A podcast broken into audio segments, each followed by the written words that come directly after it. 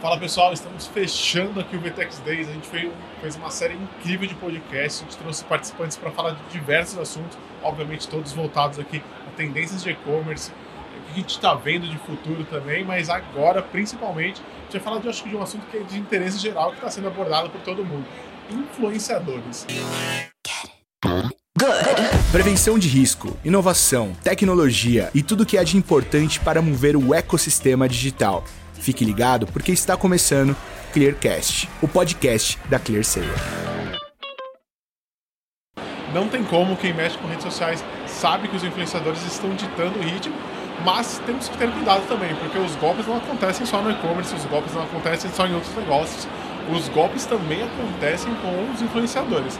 Então a gente tem que estar muito atento a isso. E para falar de influenciadores, nada melhor do que um especialista no assunto. Estamos aqui com o Rafael Arte, diretor de novos negócios da Squid. Rafael, por favor, se apresente aqui para o público e muito obrigado pela presença. Imagina, com todo esse carinho aqui, não tem apresentação melhor. Pessoal, eu sou o Rafael, mas pode me chamar de Rafa. Eu eu sou aquele tipo de pessoa que se chamar pelo nome completo eu acho que está bravo. Hoje eu cuido aqui dos novos negócios na Squid. E, cara, a gente é uma empresa de tecnologia baseada em dados, trabalha com influenciadores aí há mais de nove anos, com mais de 10 mil campanhas rodadas. Então eu sou um especialista do que não fazer. Eu já vi tudo que aconteceu no mercado, que deu certo, que não deu, e quero compartilhar um pouco aqui com o pessoal. Maravilha, então eu já vou direto para a primeira pergunta. Eu falei desses influenciadores fakes que está tomando o mercado, que é uma, uma prática horrível, ainda mais para quem pensa como usuário também, até para empresas conseguir identificar. E você, como especialista, Rafa, quero que você conte para as pessoas como que a gente consegue identificar esse tipo de influenciador, que a gente percebe que talvez ele esteja fazendo um golpe. Como que a gente consegue, é, quais métricas que a gente consegue avaliar, quais pontos que a gente consegue perceber no influenciador fake que ele não passa uma credibilidade para a marca? Legal, cara. Eu, eu falo que o influenciador fake, ele é resultado de um mercado que antes só olhava para poucas métricas e métricas pouco assertivas. Vou te dar um exemplo. Então, antes, as marcas queriam contratar o quê? Influenciadores com um grande número de seguidores. Aí, o que, que a galera começou a fazer? Comprar seguidor, porque essa era a métrica de escolha. Aí, não, depois eu quero pessoas com muito engajamento. Aí a galera vai lá e compra engajamento, like, comentário, curtida e assim por diante. Então, né, a ocasião faz o ladrão.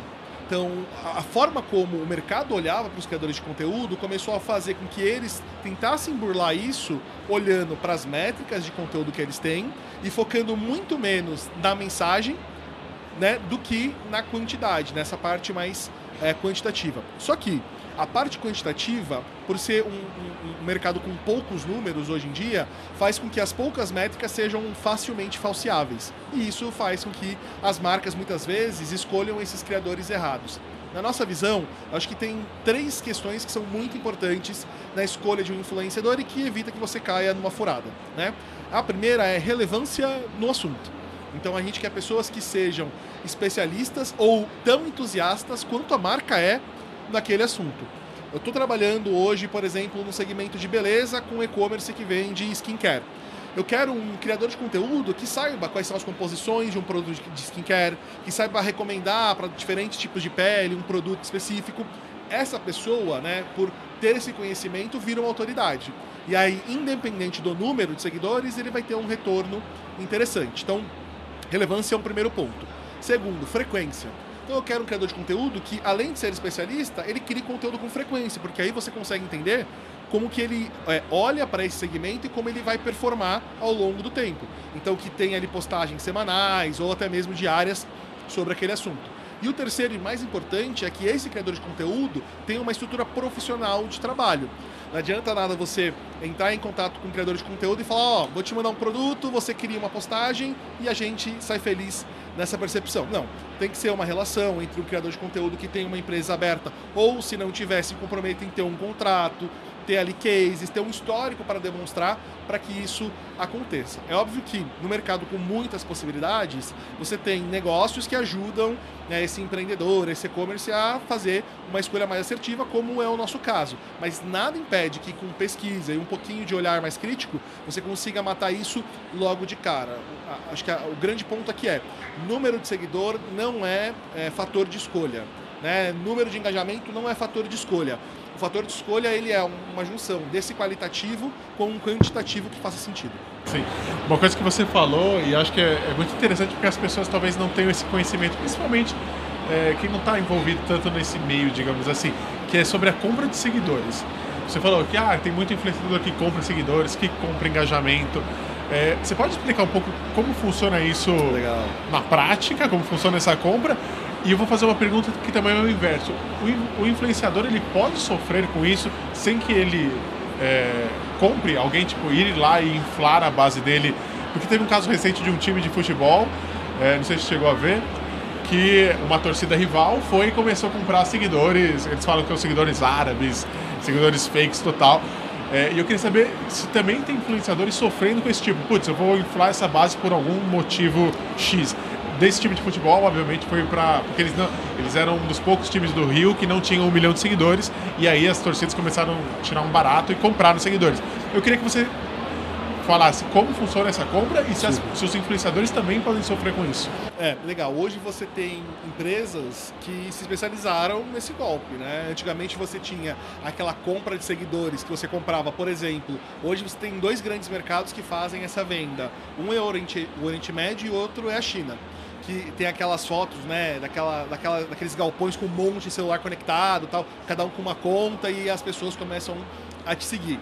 Só que esse modelo é muito facilmente detectado. Por exemplo, lá na Squid, a gente tem acesso ao API do influenciador e eu consigo ver a localização da audiência dele. Então, se o influenciador tem 40% da audiência na China e ele não é um influenciador de viagem e nunca foi para lá, a gente já suspeita na hora. Uhum. Mas hoje o que acontece? Existem negócios onde você compra seguidores reais. Onde, imagina que você quer fazer uma renda extra. Aí você dá a sua senha e seu login para um terceiro uhum. que fala para você, ó, cada nova pessoa que eu seguir, né, com a sua conta, eu vou te dar 5 centavos. E aí a pessoa utiliza isso, que acaba sendo uma fraude também. A gente consegue perceber muito facilmente pelo hábito de crescimento. Todo perfil ele tem um crescimento orgânico e que por mais que ele possa ter alguns picos, é, picos anormais, você sabe o porquê isso aconteceu. Uma postagem, um viral ou algo do tipo. Então é facilmente identificado. Eu já tive casos, por exemplo, de criadores que tiveram outras pessoas que de má fé inflaram essa base dele, mas aí você recorre a fazer um reporte para a rede social. Ó, levanta a mão lá, meta, ó, aqui no meu Instagram eu tô vendo um comportamento estranho, e isso faz com que eles já fiquem de olho, e como você fez a denúncia, você não vai ser punido por isso. Mas o que acaba acontecendo muito é o influenciador ter esse comportamento normal e a própria rede social já bloquear ele é, em cima disso. Então, é um mercado em desenvolvimento, né? Conforme a gente vai achando os gatilhos, você tem pessoa que é mais esperta, que vai gerando outras formas de burlar essa, essa percepção.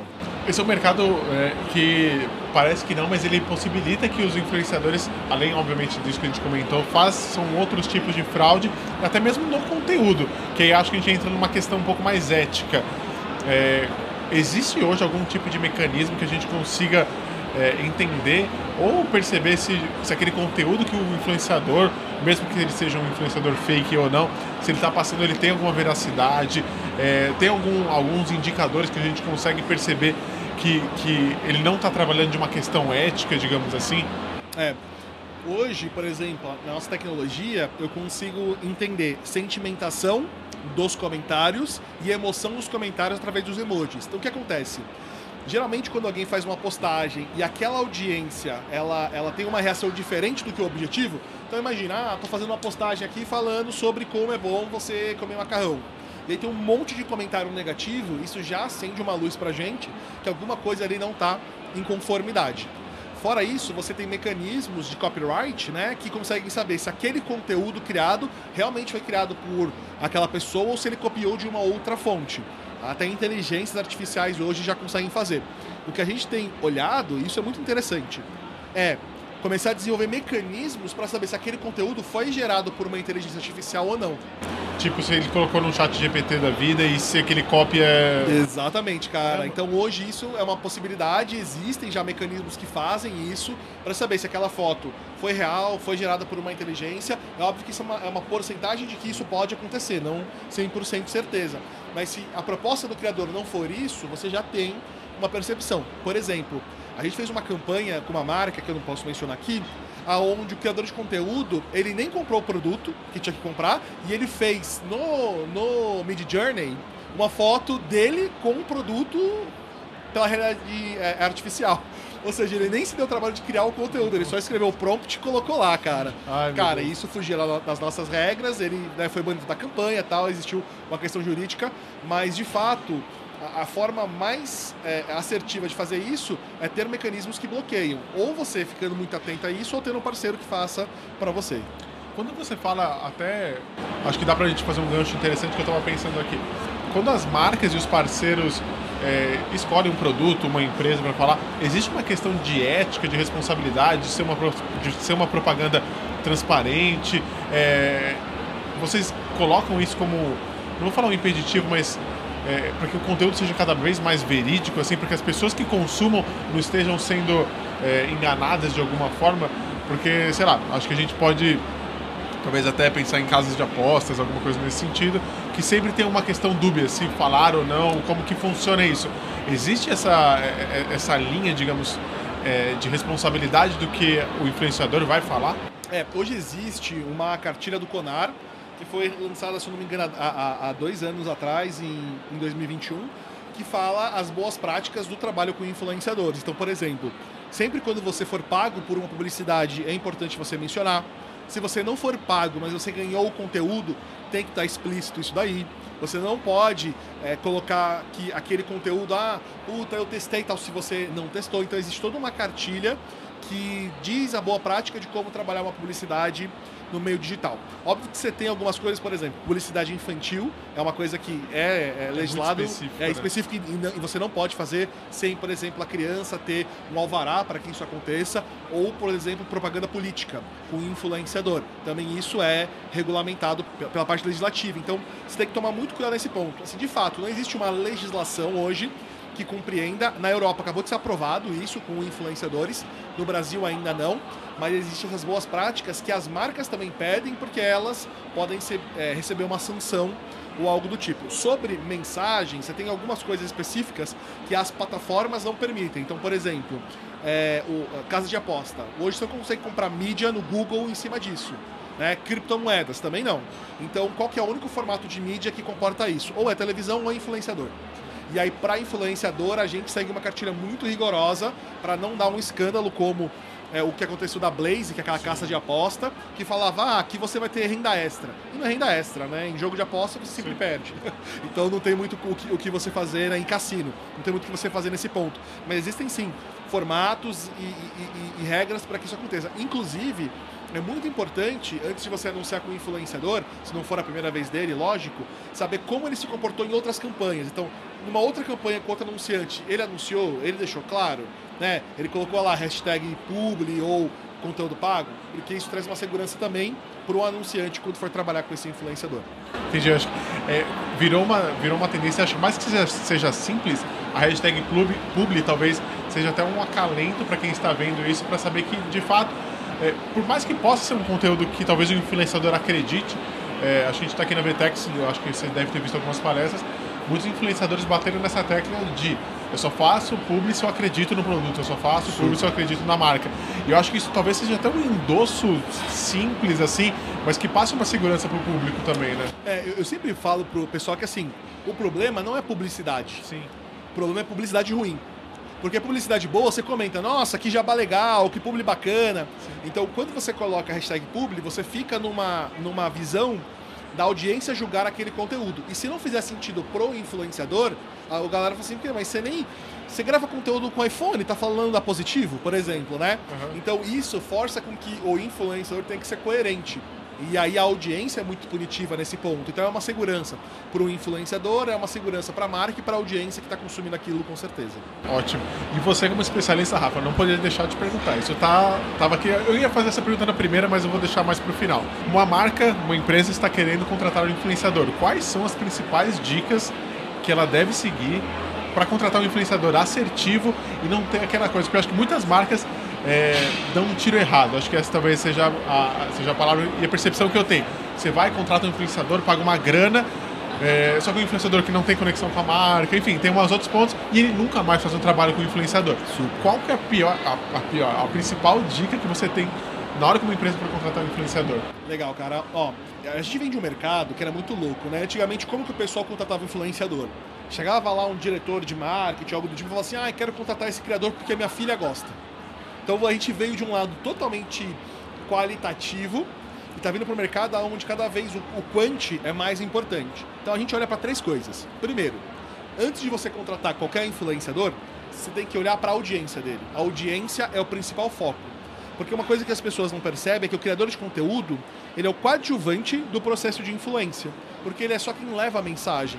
O resto, quem compra, quem ativa, quem se cadastra no site é a audiência. Então, primeira coisa, olhar essa audiência. E aí você tem dois problemas. Primeiro, muitas vezes os influenciadores não querem te contar quem é essa audiência, não tem ali um, um, um Media Kit ou algo que esboce, ou ele pode mentir para você.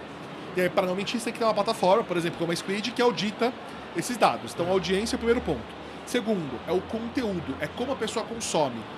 Esse é uma, um lado que as pessoas também pouco pensam. Então, existem formatos de conteúdos específicos para diferentes tipos de aplicação. Então, por exemplo, se o, seu, se o seu produto é um produto complexo que tem que ter um education, o Instagram não vai funcionar. Tem que ser YouTube.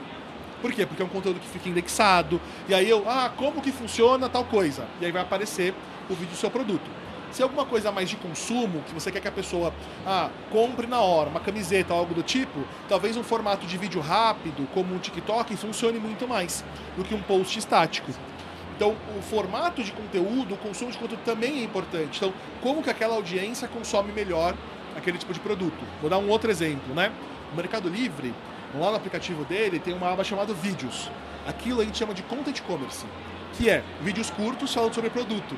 E todos aqueles produtos são produtos de consumo que você pode comprar ali na, na, na, na, na emoção do momento. Então aquele é um formato de conteúdo que funciona. Então, saber da audiência, saber se o conteúdo é pertinente ou não, porque se você encontra esses dois, o influenciador é consequência. Então, a imagem do influenciador ela é menos importante. E aí você pode dizer, puta, mega complexo, né? Como que eu faço isso? Primeiro, com tecnologia, tem uma plataforma que você olhe isso como um todo. Ou segundo, você consumindo esses influenciadores como usuário e a partir disso utilizar eles na estratégia, porque muitas marcas nunca ouviram falar daquele influenciador. É como que vai querer ativar? Agora, pô, eu sou de uma empresa, eu consumo influenciadores que são daquele segmento e para mim eles são pertinentes, a chance disso funcionar é muito maior, porque você tem essa vivência como usuário. Acho que para fechar, é, eu vou emendar duas perguntas em uma só. É, micro e nano influenciadores, você acha que eles estão virando cada vez mais uma tendência? Essa é uma percepção, obviamente, minha, porque eu acho que as, as empresas elas estão contratando porque eu acho que elas conseguem difundir mais e passar, acho que um pouco do seu discurso, uma mensagem um pouco mais assertiva dentro de um público. E a segunda pergunta é: o que, que você vê para o mercado de influenciadores como tendência para daqui 5 ou 10 anos? Legal, cara. Ó, pra gente, micro e nano influenciadores hoje não são nem mais tendência, assim, são uma obrigatoriedade. Qual que era o problema antes? As pessoas não trabalhavam com micro e com nano porque dá muito trabalho e você tem que ter muita tecnologia. Imagina você gerenciar, em vez de uma celebridade, 100 influenciadores ao mesmo tempo. Então a tecnologia começou a trazer para a gente mais escala e começou a comprovar os números. Então hoje eu consigo matematicamente te comprovar que é mais barato você fazer awareness, ou seja, né, impactar mais pessoas com pequenos influenciadores do que com grandes. Porque o pequeno influenciador impacta uma maior parte da base dele com conteúdo mais relevante e mais regionalizado. Então eu tenho uma marca que ela é nacional, só que a forma como o nordestino consome esse conteúdo é diferente do que um cara do Rio Grande do Sul. Sim. Então o micro influenciador traz essa regionalização e a proximidade dessa audiência. Para alguns clientes hoje, nosso, a gente faz trabalho com pessoas com 200 seguidores, que não são influenciadores nem nada do tipo, mas eles topam ter uma experiência de produto em troca de criar conteúdo. E essa galera converte pra caramba, porque a gente coloca link, manda pro e-commerce e fica à venda. Uma, uma, eu vou até deixar você complementar que foi curioso. Mas foi muito legal essa, esse número de 200 seguidores, porque na minha cabeça de micro e nano era tipo pelo menos 2 mil, 5 mil. Não, aí daqui a pouco você já tá falando, tipo. Não, isso daí já é macro influenciador. É... Né? Não, depende, ó. Se for um nicho de proctologia, um cara com 10 mil já é macro. Quem é que segue o médico proctologista? Total. Então o nicho também influencia nesse ponto. Então o que a gente percebe é que assim. Mais importante do que o número é o fenômeno de influência naquela base. E às vezes alguém com 200 seguidores é muito relevante. Por exemplo, se eu pego, vamos fazer uma coisa hipotética, tá? Influenciadores, 200 seguidores, e aí eu anuncio um produto de, de um creme que custa 15 reais, e essa pessoa faz quatro vendas na base dela, então o retorno de investimento ali é muito grande, cara. Então o ponto é que em troca de um produto que para produzir custa 3, eu vendo quatro produtos de 15, 60. Aí você vai calcular lá o ROAS disso, vai dar um, um valor gigantesco. Então, trabalhar com esses influenciadores demanda só escala e tecnologia. Então, matematicamente, eles valem muito mais a pena. E sobre tendência, eu estava até comentando no painel que eu fiz aqui junto com, com vocês, é que a minha visão é que as pessoas estão ficando cada vez mais preguiçosas na questão de consumo de conteúdo, né? Então você pensa, antes a, a galera via podcast de duas horas, aí começou a ver os cortes do podcast no YouTube, aí você vê o corte do corte no TikTok, e aí você tá com preguiça de escrever um e-mail, você vai no chat GPT e pede para ele escrever um e-mail para você. Então, a tendência é que existam novas plataformas com formatos de conteúdo ainda mais rápidos, mas que a nossa grande dor é saber se aquilo é, uma, é verídico. Né? Se aquilo eventualmente foi criado por uma inteligência artificial ou por um ser humano. Se aquela notícia é verdadeira ou se ela é falsa. Então a gente vai para um mercado de influência onde o conteúdo não vai ser problema, vai ter conteúdo de tudo. Se eu quero chocolate vegano de influenciadores no sul da Bahia, vai ter alguém que vai criar esse conteúdo. Então a questão é como encontrar esse conteúdo e como fazer com que ele seja relevante. Então eu acho que a tendência daqui para lá é um mercado cada vez mais qualitativo no conteúdo, em como ele funciona e como ele é consumido, do que nos números como um todo, porque os números facilmente são comprovados com escala, operação e tecnologia. Mas é muito difícil, né? Antigamente você tinha uma geração a cada 20 anos, hoje você tem uma geração a cada dois. Então olhar para 15 anos é muito lá na frente, mas uma tendência que não muda é a nossa agilidade em querer consumir Sim. os dados e as informações como um todo. É porque é muito interessante, né? Como, como teve essa mudança. Vai, acho que os influenciadores talvez tenham começado lá com aqueles vlogs do YouTube, um pouco mais nesse sentido. E hoje, antes aqueles vlogs, é isso que você comentou, né? Tinha meia hora, hoje uma pessoa consegue viralizar no TikTok com 15 segundos. Não, e pra você ver, né? Eu tô há 12 anos no mercado de influenciadores. Aqui, nessa nossa conversa, eu entreguei o que eu aprendi em, em 12 anos aqui no conteúdo de, cara, 20, 30 minutos. Sim. Então você vê como isso vai cada vez mais se compactando e, e, e, as pessoas vão consumindo e vão tendo cada vez mais expertise. E tem uma coisa que é muito legal, né? Que é o seguinte, no ambiente digital você tem três coisas. Você tem pessoas, porque somos nós. Tem os conteúdos, que é isso que a gente faz. Ninguém entra na internet se não for para consumir um conteúdo seja um conteúdo de produto, um conteúdo educacional, um conteúdo de entretenimento. E os conteúdos geram um subproduto que são as conversas. Conversa, comentário, like, interação e assim por diante. Então é um mecanismo né, que, que ele anda muito junto. Então, as pessoas, para consumir mais conteúdo, o conteúdo tem que diminuir. E com a diminuição do conteúdo, você tem mais interação. E com mais interação, você tem mais conteúdo que impacta mais pessoas. Então é um ciclo muito maluco que a gente vai entrando até um ponto que eu acho que vai ter uma ruptura de, de, dessa questão online para que a gente vá e recomece em outro formato, com uma outra plataforma e assim por diante. Mas até lá, a gente criar mais conteúdo e vai explicando o pessoal. Maravilha. Eu poderia continuar aqui, mas seguindo tendências, esse é um fast podcast de 20, 30 minutos. Então, é, esse é mais um dos episódios da série. Quem gostou, acho que pode acompanhar aqui embaixo todos os episódios que a gente gravou aqui durante a nossa participação no Vertex Day. Muito obrigado por todos que nos acompanharam. Se tiver alguma dúvida também, vocês podem mandar no comunicacal.clear.seio, é o comunicação sem o tio e sem o cedilha. Rafa, muito obrigado Tamo pela junto. presença, muito obrigado pelo papo. Fica à vontade aqui para mim também se apresentar, fazer seu jabazinho, porque também todo mundo tem um espaço. Boa, fazer um publi, né? Fica à vontade. Pessoal, o conteúdo aqui é rapidinho, mas eu queria muito convidar vocês a irem nas redes sociais da Squid. A gente cria muito conteúdo, educa bastante o mercado, porque na nossa visão, quanto mais as pessoas conhecerem, mais fácil e mais democrático ficam as ferramentas, né? Marketing de influência, há pouco tempo atrás, era coisa para empresas gigantescas. E hoje a gente tem clientes que são, cara, e-commerces pequenininhos, lá com faturamento baixinho, que usam marketing de influência como principal estratégia de negócio. Então, convido vocês lá para conhecer a gente e, quem sabe, fazer negócio. Valeu, Rafa. Obrigado. Valeu, valeu.